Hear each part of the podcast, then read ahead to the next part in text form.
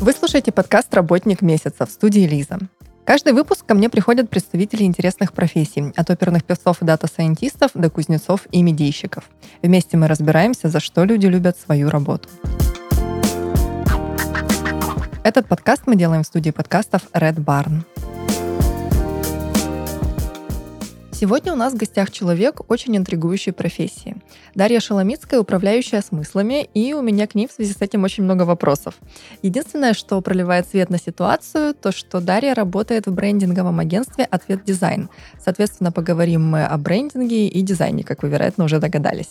Даша, привет. Привет. Какими смыслами ты управляешь? Это вообще как? Вот давай для начала об этом. Смотри, история такая. А, я работаю в брендинговом агентстве. И по работе поняли в какой-то момент, что на самом деле вся отрасль, вообще все давно идет к тому, что многие дисциплины пересекаются, да, и востребованы кросс-дисциплинарные специалисты. А, поэтому в данном случае, если говорить о моей истории, то а, моя позиция находится на стыке стратегии и креатива. По сути, а, опираясь в, равном, в равной степени на обе территории. И я когда думала о том, как объяснить вам и зрителям, слушателям а, свою позицию, история такая, что вот если мы представим лист, он поделен вдоль пополам. Правая часть — это стратегия, а левая — это креатив. И вот если мы нас сверху на эту линию положим э, некий предмет, любой, пускай это будет там, не знаю, чашка или кусок пластилина, и он будет заходить на обе территории, это и есть смысл. И вот я ими управляю. Не знаю, насколько это понятно. Ну, в общем-то, понятно визуально, понятно, то есть прикладно в плоскости того, какие сферы охватывает твоя деятельность. Но что именно ты делаешь, пока по-прежнему не ясно. Вот прежде чем мы обсудим это, скажи, а как ты находишь смыслы, которыми ты будешь управлять? Или тебе их подкидывают коллеги? Или как вообще, что, что происходит, прежде чем ты начнешь делать свою работу? Ну, э, вообще это касается если отвечать глобально, то, как и в любых моментах в жизни, любой смысл находится, если сесть и подумать. А если это э, перенести в плоскость брендинга, то э, проводятся исследования. Мы изучаем, то есть мы получаем, например, бриф от клиента. Э, и брифы бывают разные, бывают очень подробные, где мы очень подробно узнаем про задачи, про клиента, погружаемся туда. Если этой информации недостаточно, и если проект включает это, то мы проводим, а, у нас есть аналитики, мы проводим, собираем информацию, проводим кабинетные исследования, в результате которых мы можем узнать максимум про клиента, даже то, что он нам не рассказал, например, про рынок, про конкурентов, про какие-то тренды, про мировые практики. А, мы проводим качественные исследования, если это нужно. То есть, по сути, мы собираем ну, необходимый нам объем информации. И, соответственно, а, опираясь на эту информацию, мы делаем какие-то выводы, у нас получаются какие-то инсайты. В общем-то, это и есть те смыслы, которыми мы управляем. По сути, то, что вот я сейчас рассказала, это история про стратегию, да, потому что мы стратегию рассматриваем как работа с собранной информацией глубокая. Бывает иногда, например, если это проект по креативу, который не предполагает подключение отдела аналитики. Мы все равно, э, зачастую, наверное, это отличительная черта нашего агентства, мы стараемся залезть э, глубже в проект, больше его понимать, потому что кто владеет информацией, тот владеет миром. Да? И чем больше мы знаем про клиента, тем э, больше у нас пространства для маневра вот, наверное, это те смыслы, которыми я управляю. А дальше зависит от проекта. А, это переход все в стратегическую плоскость, например, когда мы из найденных смыслов создаем платформу для бренда. А, либо это может переходить э, в плоскость креативную, когда на основании полученной информации нужно, например, разработать рекламную кампанию большую. А что именно ты делаешь? Вот, э, может быть, даже на примере того, как строится твой рабочий день. Дело в том, что как раз э, особенность моей работы заключается в том, что у меня, наверное, не бывает типичных рабочих дней. Э, зависит от того, э, над каким проектом мы сейчас работаем. Что делаю я? Э, например, у нас заходит э, в отдел стратегии большой проект по там, ребрендингу. И я могу вместе с стратегической группой участвовать в проекте, э, читать материалы, обсуждать, э, находить инсайты и там, дальше расписывать платформу уже на основании полученных материалов из отдела стратегии. Либо, например, у нас заходит креативная работа, и я тогда работаю с креативной группой, в связке с дизайнерами, с копирайтерами. Ну, по сути, отчасти э, как э, копирайтер тоже, как креативный директор, ну, некий head of креатив, да. Но именно в силу того, что размытые очень границы, очень удобно, что я могу находиться на обеих территориях потому что, по сути, это дает э, бонусы э, в обеих специализациях. То есть, например, когда я работаю э, на стратегических проектах, очень важным и очень полезным оказывается опыт работы в креативной сфере, потому что ты можешь очень точно сразу же написать или поймать суть и верно ее передать. А, ты можешь создавать такие очень объемные, яркие, мотивирующие платформы, э, получив которые клиент будет понимать, какой он, и это будет работать внутри его компании. А работа над креативными проектами, например, понимание а, каких-то стратегических моментов дает тебе возможность создавать более глубокий креатив. Потому что, например, получая работу по неймингу, ты не просто перебираешь слова или буквы, а ты можешь расщепить задачу на несколько подходов и показать клиенту разные варианты рассказа истории про его марку, да, вот, э, собственно, это был вопрос про то, как проходит мой день. В общем, день проходит также как-то э, многосоставно, видимо, он проходит, каким был твой ответ. То есть, в общем-то, нельзя выделить определенного алгоритма. Да, но день бывает разный. То есть э, в какой-то день ты можешь оказаться стоящим возле полки э, в магазине, разговаривающий с людьми, которые покупают сыр, например, да, и делая вид, что ты тоже собираешься покупать сыр, и спрашивать у них, э, скажите, а почему же вот, российские сыры-то не очень? Это тоже может быть часть твоего рабочего дня. А можешь э, сидеть и просто писать там слоганы для каких-то даже небольших проектов. И это тоже часть рабочего дня. Поэтому вот э, представить вам свой типичный рабочий день несложно. В этом, наверное, плюс этой позиции, что нет типичных рабочих дней. Каждый раз у тебя может быть что-то совершенно новое, какие-то вообще неожиданные вызовы, и ты в них э, вписываешься. Расскажи про продукты, которые создает ответ дизайн. Ну, то есть, как бы, что такое брендинг, в принципе, понятно, но поподробнее, что именно вы делаете для клиентов? Ответ дизайн — это брендинговое агентство, одно из э, самых, наверное, титулованных, даже не в Санкт-Петербурге, а в России — если вы пришли к нам в офис, у нас все завешено такими дипломами, и это многочисленные дипломы за разработку брендов.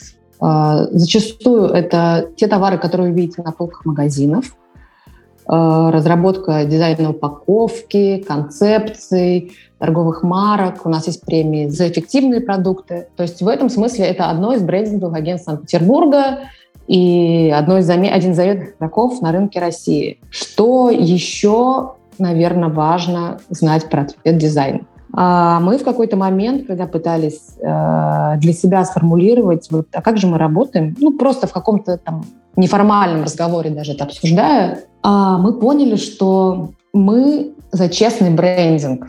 Как бы это пафосно не прозвучало, но, в общем, дело в том, что у нас в компании очень много фанатов своего дела, ну, людей действительно увлеченных. А, и, собственно, когда ты проводишь так много времени на работе, ну, это же время твоей жизни, то хочется его проводить, делать что-то, что тебе нравится, за что не, не просто ты отработал какие-то деньги, там, как-то реализовал проект, а то, за что тебе не стыдно, про что ты можешь э, рассказать своим друзьям и знакомым, то, чем ты можешь гордиться.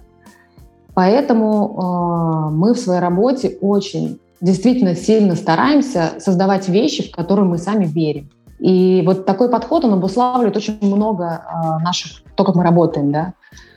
Потому что, например, когда мы э, работаем со стратегией, мы часто лезем очень глубоко в проект И у нас очень было много историй, когда мы рассказывали клиенту про их бизнес какие-то вещи, которые они не знали.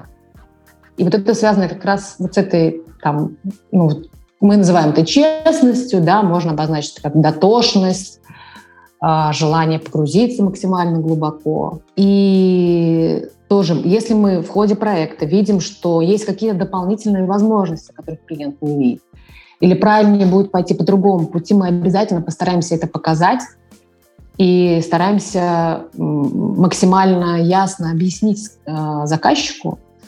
И, в общем, настоять или порекомендовать, чтобы был выбран тот вариант, который будет для него лучше работать. Мы уверены, что у нас есть для этого экспертиза, и, слава богу, наши э, заказчики очень часто нам верят, и получаются те продукты, которые ну, классно выстреливают.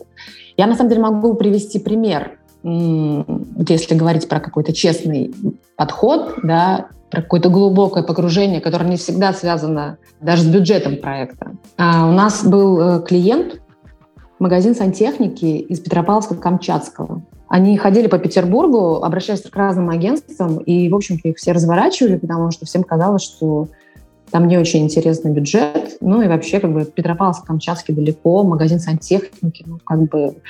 Им нужна была э, коммуникационная стратегия, когда они пришли к нам, мы подумали, что это будет интересный проект. Нам понравился подход э, владельца бизнеса. И в итоге у нас команда э, полетела на Камчатку, в Петропавловск-Камчатский. Те, кто были в Петропавловске-Камчатском, должны понимать, что ну, там есть один большой магазин сантехники. Там, по сути, как бы не особенно есть конкуренты у них.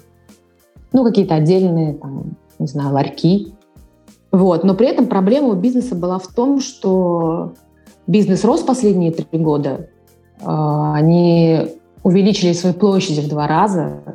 Они вкладываются в обучение персонала. Они расширили ассортиментный ряд. Но рост э, прибыли, он не тот, который они ожидали, сильно меньше. Но как бы хозяин бизнеса не думал о том, что это можно решить с помощью коммуникации. Он пришел к нам за рекламной кампанией просто потому, что вроде как принято вешать рекламные кампании, потому что, ну вот, как бы пора. И, соответственно, когда наша команда прилетела в Петропавловск-Камчатский, нужно понимать, что исследований по Петропавловску-Камчатскому нет. Ну, то есть их не делают крупные исследовательские компании, потому что нет такого запроса. Потому что там вообще очень специальный рынок. Привести с собой э, исследователей мы не могли. И, в общем, у нас туда прилетела компания, где был аналитик, Э, арт-директор и аккаунт. И ребята, вот, кстати, к слову про мультидисциплинарность. Э, ребята и арт-директор, и э, аккаунт, они работали, помогали аналитику собрать информацию. В том числе они в ручном режиме опросили, собрали, я сейчас не помню точно цифру, около 200 анкет.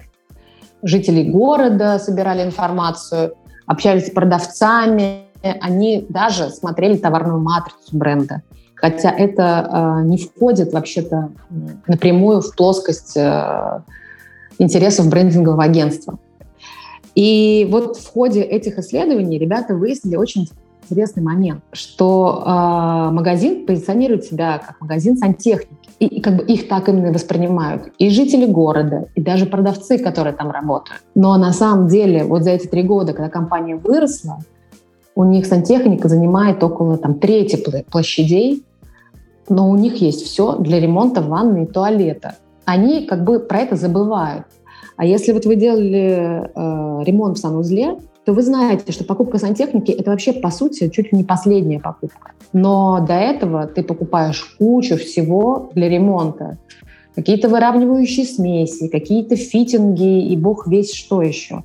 И это огромная часть чека. Так вот, люди, работающие внутри компании, по-прежнему рассказывали о себе, как о компании, которая продает сантехнику, не донося до потенциальных покупателей информацию о том, что вообще-то они могут прийти к ним в начале ремонта и купить вообще все, что может понадобиться для ремонта ванны. И на основании этого инсайта мы уже делали э, коммуникацию многоэтапную, которая меняла в сознании э, жителей города информацию о том, что представляет себя магазин. И задача, которую мы сами себе поставили на основании проведенных исследований, что нам нужно объяснить людям, что это не магазин сантехники, а это вот все для ремонта санузла, как то от самого начала до вот последнего краника. И это сработало, а, потому что ну, просто увеличился э, общий чек э, в несколько раз, и эта история сработала. К чему, собственно, это? Вот такой э, глубокий, дотошный подход, характерный для ответ дизайна, э, мы могли бы просто сделать, как и хотел заказчик, э, красивые картинки про ванны, про занавески, про то, как, не знаю, классно сидеть в пене, а можно было погрузиться глубже и сделать реальный инструмент, который помогает бизнесу решить его задачи. И вот так мы стараемся работать. Ну, так, это, конечно, не каждый проект происходит так, но вот это если говорить про подход ответ дизайн. Мы работаем вот так. Ну, таким же образом, наверное, не все агентства подходят к своим проектам. Не в обиду сейчас кому-то, кто использует э, другие механики работы, но тем не менее, мне кажется, что многие брендинговые креативные агентства делают, вот как ты сказала, как раз-таки просто красивую картинку, особо не нагружая ее смыслом, которыми ты как раз управляешь. Это так? Ну, и вообще, а тогда почему? Почему они существуют и как они остаются конкурентоспособными, если остаются? А, да, это это так. Есть агентства, которые делают просто красивые картинки. А, есть агентства, которые делают просто толстые, умные аналитические отчеты, которые не всегда потом применяются в жизни. А, почему так? Ну, не знаю, так, наверное, исторически сложилось. Просто меняется мир вокруг, меняется запрос какой-то у рынка, у потребителей. Кто-то это чувствует и идет за этим или там слушать себя, а кто-то остается в удобных ему рамках, в которых привычно и комфортно. Мне кажется, это совершенно стандартная история. Ну, с людьми же точно так же.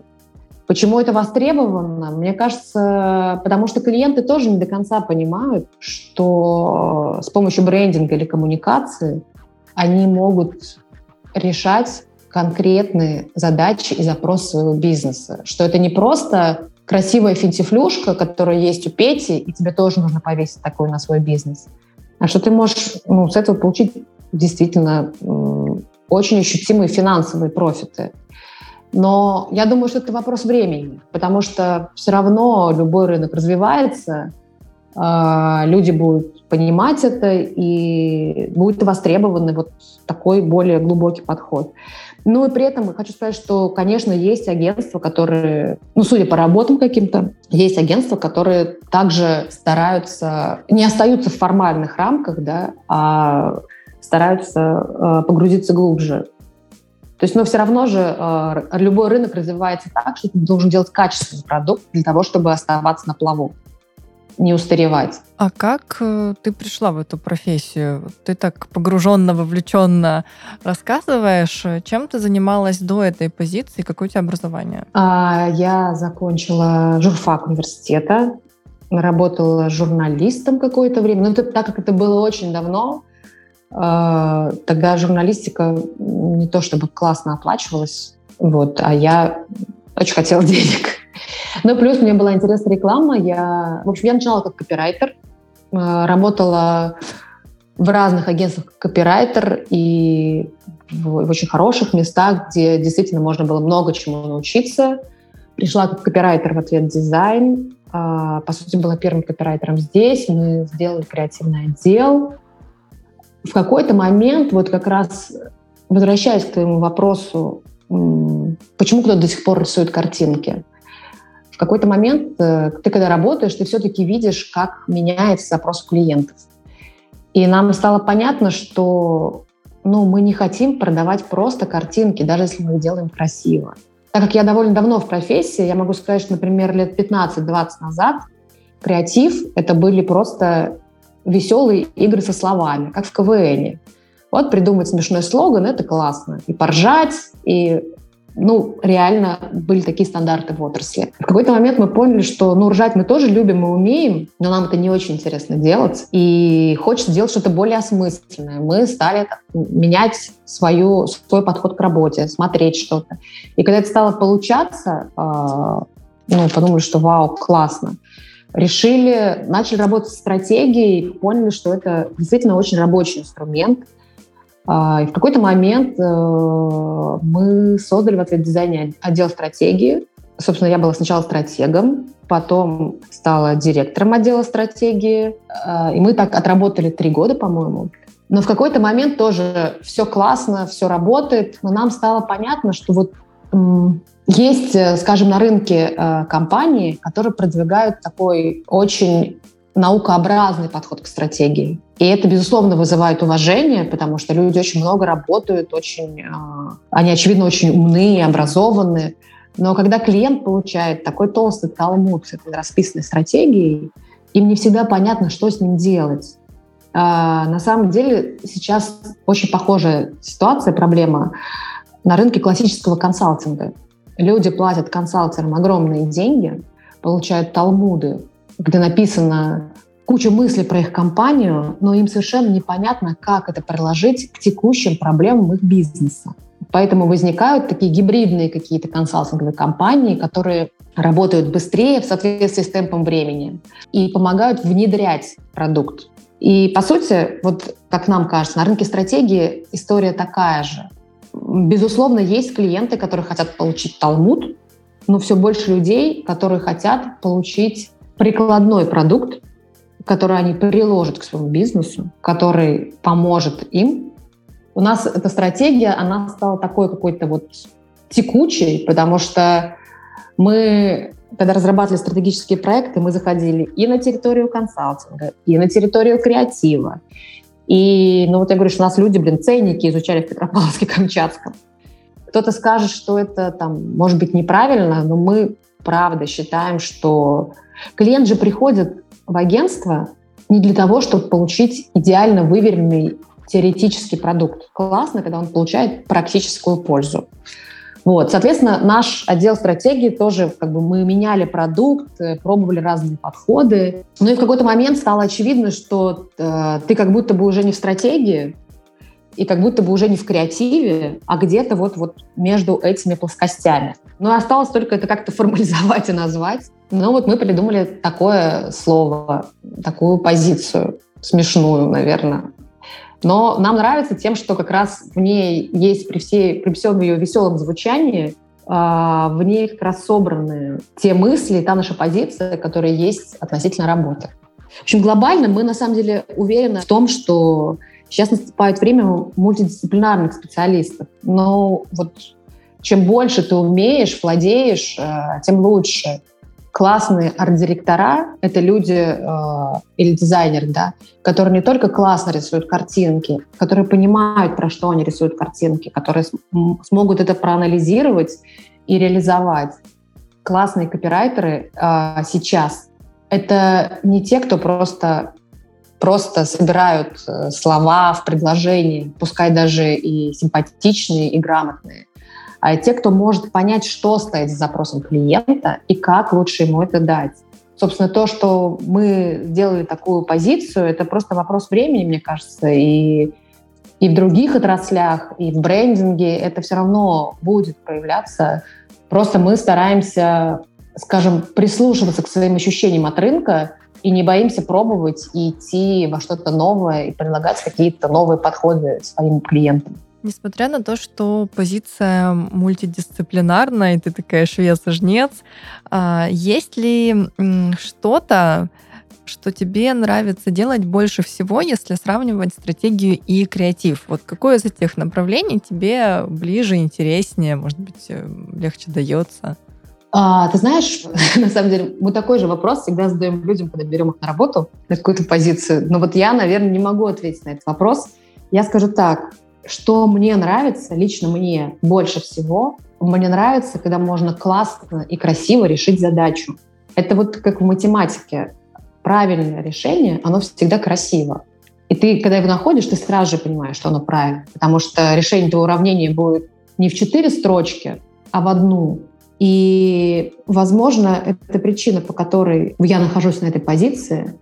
Для меня есть стратегии, креатив — это инструменты, они классные. Но самое большое удовольствие я получаю, когда мы все вместе, команды, собираем то, что мы сделали, и видим, что это офигенное, классное, очень честное решение. И это как бы тоже как... Ты можешь не разбираться в искусстве, ну, не всегда это нужно разбираться в искусстве, но действительно сильные работы, они э, их понимают и люди, глубоко погруженные в искусство, и просто праздно шатающиеся посетители музея. И также и тут ты можешь не разбираться сильно в стратегии, в креативе, но крутое решение, которое сделано на, их, э, на этой территории, оно будет заметным и понятным и оценено даже самым простым потребителем. Когда я смотрю, я сейчас сижу в переговорке, записываю, и я смотрю на наши работы, ну, они понятные. За ними стоит какой-то большой объем работы и стратегической группы, и креатива, и дизайн-студии, и постпродакшена. И выглядят они очень просто. Но, блин, ты понимаешь с самого начала, про что это, зачем это. И это заметно на полке или, или там на рынке, если это касается идентики каких-то корпоративных компаний. Вот это классно, вот это мне нравится. Когда я смотрю и вижу остроумные, в смысле с острым умом сделанные проекты, которые лаконично и выстреливающе выглядят. Вот. А стратегии, креатив — это просто инструменты, которыми ты вот берешь, когда тебе нужно тот или иной инструмент. А вот вы сделали крутой проект, вам самим нравится вы думаете, что понравится потребителю, тестируете. Действительно, все так, тоже заходит. Но тут включается клиент, который является очень особенным таким субъектом процесса иногда, и говорит, что все не то, все не так, ничего не понятно, все нехорошо. Как в этом случае быть? И общаешься ли ты напрямую с клиентом, чтобы как раз-таки смысл, заложенный в проект, донести? А, смотри, Тут есть два момента. Во-первых, да, конечно, я обязательно общаюсь, и участники рабочей группы общаются у нас с клиентом. А, мы стараемся, чтобы процесс работы с клиентом мы все этапы проходили вместе. Это не значит, что он, конечно же, не стоит за спиной у дизайнера, и вообще это плохая практика. Но если это крупный проект, например, по ребрендингу, а, мы на каждой ключевой, в каждой ключевой точке обсуждаем, что вот мы сейчас здесь, мы пришли к таким-то выводам, мы объясняем и рассказываем клиенту, он понимает, как мы к ним пришли. И только согласовав определенную точку, мы движемся дальше. Поэтому в большинстве случаев клиент понимает, как мы с ним вместе пришли к этому решению. Для него это не является неожиданностью, и он готов это понять и принять, даже если это очень смелое решение. А мы очень часто, на самом деле, делаем такие смелые решения, ну, если есть запрос на это, безусловно. А, вот, это раз. Второй момент. А, у нас немножко не так проходит по технологии. Мы не то, чтобы мы создаем и потом тестируем на потребителях, а потом уже подаем клиенту. У нас вот есть э, такая глубокая убежденность, что какие-то вещи, которые новые, а, нет смысла тестировать на потребителях вещи новые, я имею в виду какие-то новаторские истории. Потому что потребитель не может знать, что ему нужно. Он может увидеть на полке и взять, но спрашивать у него, показывая разные варианты, например, какой-то более новаторский, яркий и прорывной, и более стандартный отраслевой, он, конечно же, выберет стандартный отраслевой. Не потому, что он глупый, просто как бы его жизнь — это не брендинг он выберет то, что ему понятно и привычно. И тестировать на этом этапе, мы считаем, ну, особенно смысла нет. А, то есть зачастую люди так тестируют для того, чтобы, скажем, не брать на себя ответственность за свое решение, чтобы всегда можно было прикрыться бумажкой о том, что это выбрали потребители. В некоторых случаях, наверное, это обосновано, но такой путь очень редко приводит к реально работающим решениям. И тут нужна определенная смелость и готовность брать на себя ответственность со стороны заказчика, ну и агентства, безусловно. Возможно, нам везет, и вот у нас такие клиенты, но у нас ну, практически не бывает таких а, а, проблем, что нужно дополнительно тестировать. И на самом деле большинство владельцев бизнеса готовы, когда они понимают путь, который пройден, когда они понимают, что это не просто э, копирайтер решил показать, как он классно умеет шутить, или дизайнер просто любит оранжевый цвет, поэтому он залил все оранжевым, когда он понимает этот путь, люди на самом деле ну, готовы идти навстречу. Вот. Но все-таки, если есть... Э, мы убираем вопрос тестирования, то есть если тестируются, то скорее уже э, готовые продукты, которые пожили там год на рынке, когда есть уже, можно собрать информацию. И это обычно желание клиентов, это другая история. Что мы делаем, когда клиент сомневается или когда он с этим не согласен? Ну, мы стараемся убедить, ну, как и все, наверное. То есть мы готовы иногда, когда бывают такие моменты, мы готовы вернуться на два шага назад, э, сказать, что, ребят, смотрите, вот мы с вами провели такую-то работу, и в ее результате мы увидели вот такие-то моменты. На основании этих моментов мы сделали какие-то выводы и выбрали вот такой вот путь. То, что вот мы сейчас видим условно в упаковке или в логотипе, это связано с этим. И, возможно, клиент, пройдя какой-то путь, поймет, что он на предыдущем этапе сделал, выбрал то, тот вариант, который ему не близок. Мы готовы вернуться и там как-то что-то развернуть. То есть мы работаем с клиентом, э, мы готовы его слышать, но бывают случаи, когда мы уверены, прямо уверены, что это классный проект, и это супер решение, и оно будет э, очень востребовано на рынке, мы готовы убеждать и спорить, мы это часто делаем, и это, кстати, наверное, то, что тоже отличает от дизайна от многих агентств на рынке. Мы до последнего стараемся убедить клиента, если вариант действительно хорош и действительно будет рабочим на его рынке, мы приводим аргументы, собираем информацию, делаем какие-то дополнительные фотографии. А, ну, собственно, это как раз, наверное, связано с тем, что мы как будто бы чуть больше делаем для своих проектов, потому что мы не меньше, чем клиент, заинтересованы в том, чтобы получилось классно на выходе. Ты встречала когда-нибудь э, в других компаниях позиции, похожие на управляющего смыслами? Э, я имею в виду даже вот не в своем сегменте, э, не то что даже не брендинговое агентство, а не агентство вообще, вот в любых других организациях. Слушай, нет, не встречала, но я вообще думаю, что это будет. Все-таки, я думаю, для нас всех очевидно, что мы сейчас живем в очень живое динамичное время, все очень интенсивно движется и меняется. И кросс-дисциплинарность — это ну, просто неизбежный тренд. И людям в компаниях его рано или поздно нужно будет как-то формализовать. То есть, ну, может, они как-то должность посерьезнее назовут или как-то там. Но то, что это будет, э, мы уверены на 100%, и само развитие, в общем, рынков к этому идет. Но пока мы этого не встречали.